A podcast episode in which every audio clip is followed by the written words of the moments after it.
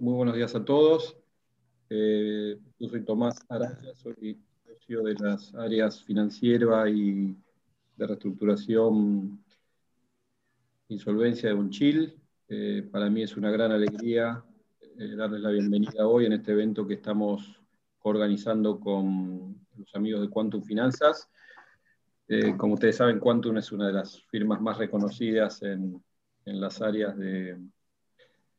finanzas corporativas y administración de carteras de inversión y, por supuesto, también el tema que tenemos hoy de reestructuración de deuda corporativa y deuda privada, así que eh, nos parecen unos muy buenos este, coorganizadores para este tipo de eventos, justo en este, en este momento en que, en que están las empresas y todavía algunas provincias, inclusive el soberano, en procesos un poco turbulentos de reestructuración. Eh, tenemos una agenda de temas y, unos panelistas muy experimentados en cada uno de los distintos eh, eh, paneles que tenemos. Saben que vamos a tratar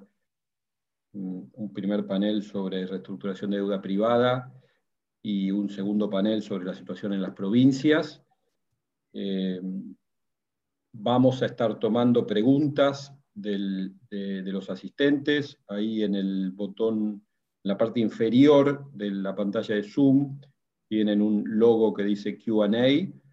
Ahí pueden, si cliquean ahí, van a poder escribir la pregunta que quieran. Lo pueden hacer durante la, durante la exposición o en la parte final de preguntas y los, los moderadores vamos a ir tomando las preguntas y mm, haciendo las preguntas a los expositores eh, por supuesto tratando también de respetar eh, lo más posible el horario y el tiempo de las exposiciones. Pero, por supuesto, los invitamos a, participar por este medio eh, y, preguntar lo que consideren interesante o apropiado. Tenemos ya casi 48 participantes, así que vamos a ir sin más al primer expositor. Eh, que es Daniel Marx, que lo tienen ahí a la izquierda de la pantalla, como decían este, los comentaristas de fútbol allá en los 80. Daniel Marx es probablemente una de las personas que no necesita presentación cuando, eh, cuando se habla de las cuestiones financieras y de macro y microeconomía de la Argentina. Él fue secretario de Finanzas y antes que eso fue el jefe de negociador de la República Argentina en el tema de la negociación de la deuda en, los, la finalización de los 80, cuando se produjo el lanzamiento de los Brady Bonds. Así que podemos decir que él estuvo ahí desde el comienzo de la problemática de, la reestructuración de deuda del soberano y por supuesto en los últimos 20 este, años eh, como director de, ejecutivo de Quantum Finanzas con una presencia muy activa eh, en todo lo que tiene que ver con la reestructuración de la deuda corporativa y la deuda soberana o cuasi soberana. Así que este, yo creo que es la persona más que indicada para poder hablar sobre cómo está la Argentina hoy cómo, y cómo, este, por lo menos, ayudarnos a entender la situación actual, que ya es un gran desafío. Así que, Daniel, eh, con esto te doy la palabra y te escuchamos con atención muchísimas gracias por la invitación, la verdad un gusto estar acá, eh, compartiendo con gente tan reconocida también este, y amigos de, muchos años, varios. Este, ah, pero eh, yendo al tema, yo creo que sí, como mencionaste Tomás, es un poco un desafío cómo describir a Argentina y cómo encarar este tema. Eh, yo para eso este, voy a aprovechar y usar este, algunas, eh, algunos gráficos que estoy poniendo en pantalla ah, de manera de este, ilustrar algunas de las cosas que me parece, este, cuando buscando un título dije, bueno, quizás esto es el título de una persona eh, metida hoy en un país de las paradojas. Este, y esto, elegí algunas correspondientes al área, llamémosle económico-financiera, que es lo que este, estamos tratando de dilucidar el día de hoy o, mencionar el día de hoy. Este, entonces, eh, entre estas paradojas yo creo que eh, hay algunos contrastes particulares. Ciertamente uno eh, en esta situación se encuentra con cuestiones no habituales, pero que permiten también encontrar oportunidades de manera este, quizás que no está tan exactamente en los libros de texto, Ah, pero sirve para conciliar entre la realidad, este, lo que uno sabe y lo que uno puede hacer eh, en estas circunstancias este, de cuestiones tan variadas y cambiantes como aquí. La primera de ellas yo creo que a señalar es este, la particularidad, este, lo que uno llamaría el riesgo país.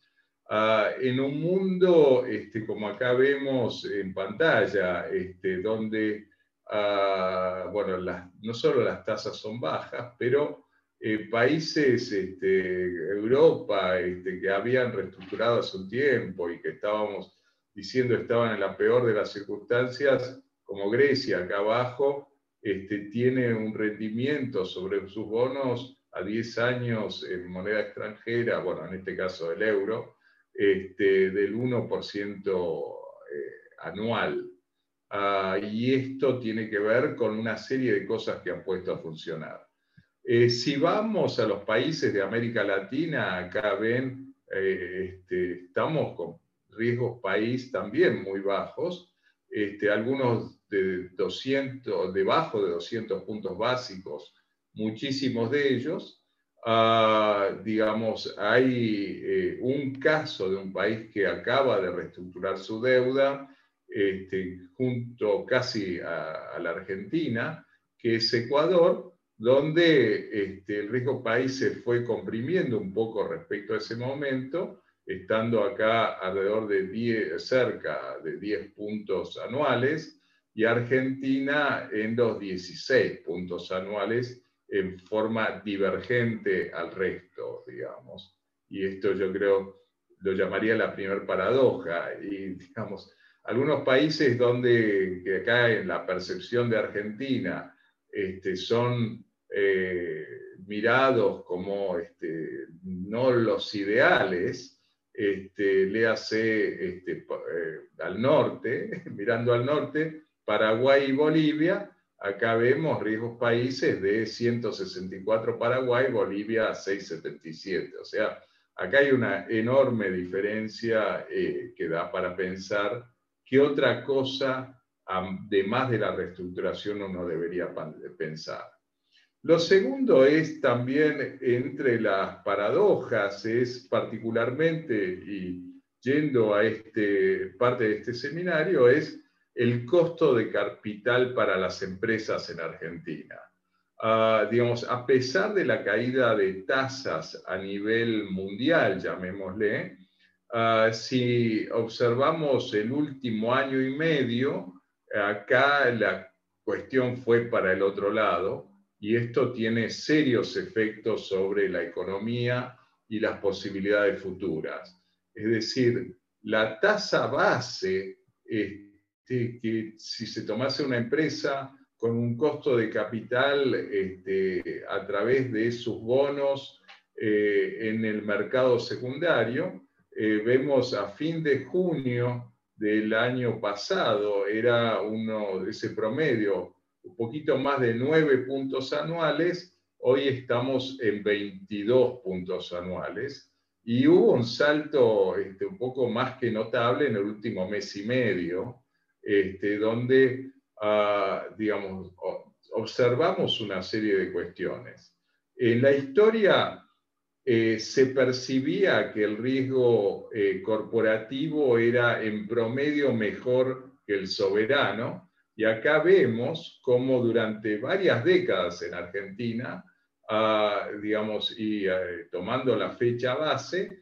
los corporativos rendían como dos puntos anuales debajo del soberano, eh, esta es la parte gris, ah, y hoy están arriba de seis puntos sobre un soberano que también pasó entre puntas de eh, riesgo de 910 a 1500. Ah, y esto tiene que ver con las posibilidades para adelante percibidas por varios este, en cuanto a competir con proyectos eh, que este, se les pide una tasa de rendimiento difícil de obtener, pero la contraparte es la caída de precios de los activos, eh, medidos en dólares en particular, este, donde los precios de entrada se ajustan también eh, de alguna forma estas tasas eh, de interés y por lo tanto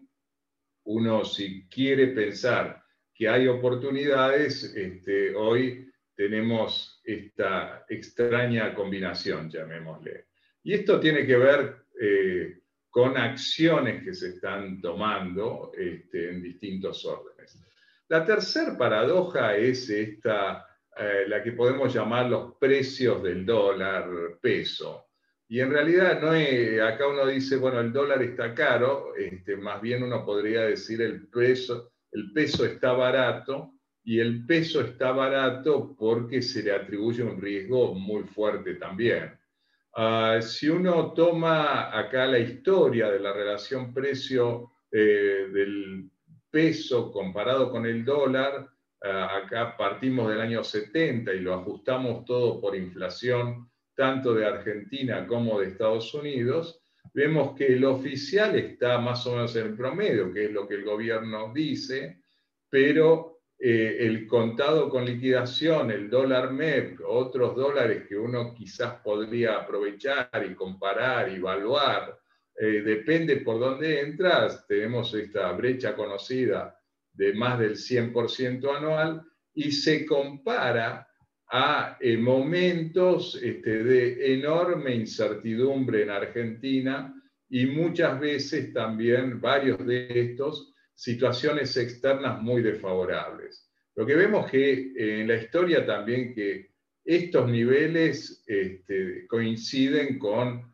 periodos de turbulencia importante, pero que duran poco. Eh, de alguna manera se resuelven. Este, muchas veces este, de, manera, de forma no querida, no planeada, eh, pero eh, generan periodos de altísima inflación en Argentina. En otros países fueron salidas por estabilización y quizás caída del tipo de cambio nominal, pero este, bueno, esto es el poco la paradoja que tiene que también solucionar, porque estos son algunos de los precios del dólar hoy, ah, hay varios otros, este, como sabemos, producto de las decisiones de retenciones y otros impuestos, ah, que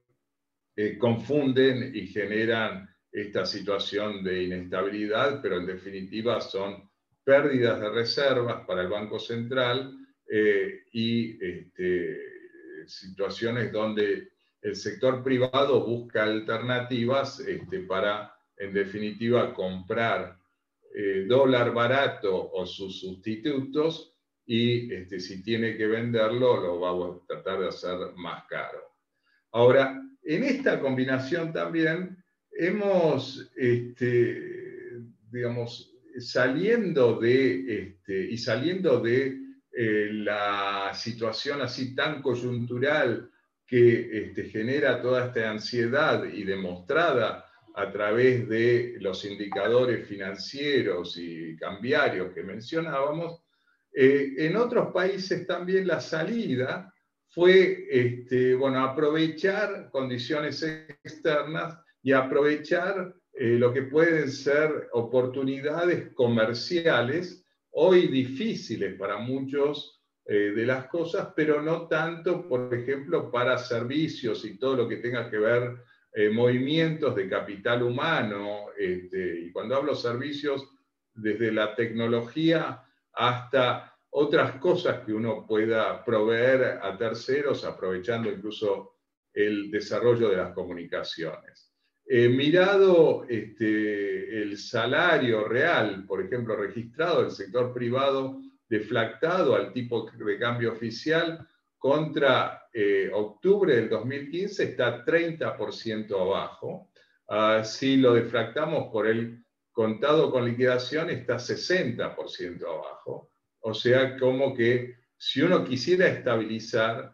ah, acá este, en un ambiente ordenado, podría aprovechar que este, no hay mayor, eh, eh, no hay tanta este, cuestión proteccionista en relación a servicios y exportaciones que tienen que ver con la calidad del capital humano de Argentina. Lo otro también, este, si uno piensa en la estabilización, es que tenemos que eh, los precios de los commodities, incluso eh, comparando con el pre-pandemia, diciembre del 2019, eh, vemos que están subiendo, ah, han tenido esta situación que para sus derivados, también en cuanto a alimentos, procesamiento este, de las materias primas agrícolas y de metales, está en una cuestión favorable.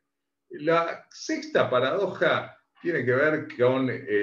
lo que uno diría el exceso de ahorros a nivel mundial. Acá este, estamos diciendo bueno, costo de capital muy alto porque este, no encontramos ahorros, porque no tenemos eh, proyectos de inversión eh, que este, puedan ser sustentados de alguna manera, ah, si es que uno los quiere empujar en esta incertidumbre, pero eh, ya antes, pero particularmente con la pandemia, digamos, las tasas de ahorros internacionales han subido muy notablemente ah, y este, más de una vez se habla de ya un problema estructural nuevo eh, para este, el conjunto de los países desarrollados y no tan desarrollados, eh, conocido como el savings glut, ah, toda la cuestión de exceso de ahorros comparados con los niveles históricos y donde además las inversiones este, hoy no tienen en el mundo tan interesantes tasas de retorno y que nos generan el último punto que es tasas de interés ultra bajas, llamémoslo, ¿eh? Eh, prevalecientes en otros lados, este, y este, sin anticipación que a que a esto se revierta en los próximos años. Ah, digamos, con una eh, cuestión donde los precios también, la tasa de inflación en otros lados están luchando para llegar al 2% anual. Acá nos vamos eh, y vemos como un logro pasar al 2% mensual. Eh, y ah, en, en, síntesis, yo creo que ah, visto así, este, tarde o temprano me parece que acá hay una serie de desajustes que va a haber que manejar a, nivel macro y microeconómico. Eh, la historia argentina es que bien o mal terminan arreglándose, quizás no de manera ideal, eh, normalmente no lo, ha sido así, pero eh, a nivel microeconómico significa que uno puede buscar y debería buscar cómo posicionarse porque la fuerza del, huracán lo puede sacar o lo puede lanzar este, para eh, lo que puede ser una próxima etapa de algo que este, se supone va a ser mayores equilibrios a nivel este, general. Esto es un programa económico mucho más consistente, bien ejecutado, coherente entre sí, con apoyos políticos que incluso ahora en estos últimos días se están empezando a reclamar. Yo creo que esto es la introducción, después vamos a las prácticas, supongo, en las próximas intervenciones, pero dejaría acá para ver si hay algo en particular que deberíamos explorar. Perfecto, Daniel. Perfecto, muy, muy, muy claro, como siempre. Eh, yo te, haría una primera pregunta, ¿no? A ver, tu, opinión, hace una semana, justo hoy, se hizo pública la, carta de los, del grupo de bonistas institucionales que finalmente apoyó la reestructuración de deuda, después de algunas idas y venidas, pero finalmente la apoyó, fue una reestructuración muy, muy exitosa en términos de porcentajes de apoyo, y ellos eh, levantan dos puntos que la verdad es que parece ser que tienen que ver con las causas de lo que vos también genera, eh, a, las que te referís, como, como que el mercado no está, no está terminando de entender porque el gobierno no, no, hace público su planteo. ¿no? Ellos dicen por ahí que la, la política del tipo de cambio que promueve importaciones y desalienta exportaciones está agotando las reservas y por otra parte que no es sostenible, eh, digamos, tratar o encarar el tema del déficit fiscal, que en el 2021 se estima en un 6%, solamente by printing money, ¿no? by printing pesos, lo cual es bastante, bastante duro para una, este, un, statement de, como, les, como digo, de, los bonistas que acaban de apoyar. Eh, digamos, ¿ves viable que podamos este, encaminar eh, una, solución con el mercado sin un, encarar los problemas macro, que finalmente son los problemas que teníamos hace un año como país, ¿no? porque en el fondo la deuda era parte del problema, no era todo el problema. Sí. Eh, bueno, yo señalaba un poco en, la primera consideración, este, digamos, un poco la divergencia del recorrido entre Ecuador y Argentina, no porque Ecuador sea ideal, este, pero eh, esto mismo fue con otros países. Se supone que, después de una reestructuración uno termina de eh, decir y acomodar este, los términos financieros a un programa económico que se ve superador de las dificultades previas. Entonces, eh, lo que creo que estamos pidiendo por lo menos mucho más claridad y coherencia y buena ejecución, porque este es otro de los problemas acá, este, de e, ese elemento. Ah, ah, y yo creo que sí, este, cuando esté ese elemento, eh, uno debería simplificar los tipos de cambio, yendo a uno de los puntos ahí mencionados, este, y simplificando tipos de cambio ya la cuestión se hace mucho más factible también.